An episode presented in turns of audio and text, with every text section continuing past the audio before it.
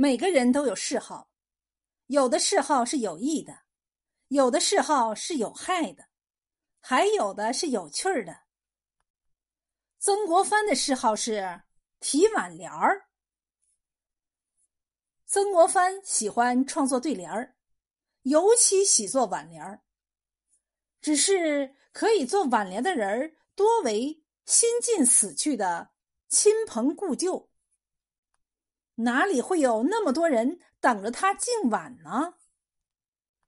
此公眉头一皱，计上心来，稍作变通，给身边熟悉的活人预写挽联儿，以资练习。道光年间的一个春节，曾国藩正在书房中创作挽联儿，好朋友汤鹏前来拜年。这两个人关系素来密切。汤鹏也就不带通报，径直到书房来找曾国藩。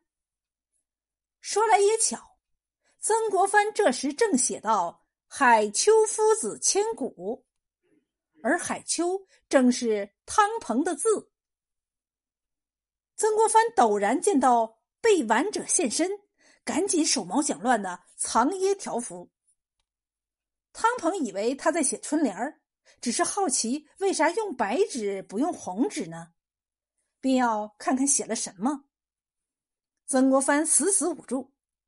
汤鹏呢，秉性霸蛮，而且好奇心重，不管不顾的一把扯过来看个究竟。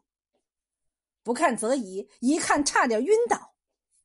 好朋友竟然在这新春吉日给自己写挽联儿，这还了得！汤鹏对曾国藩重重的吐了一口唾沫，拂袖而去。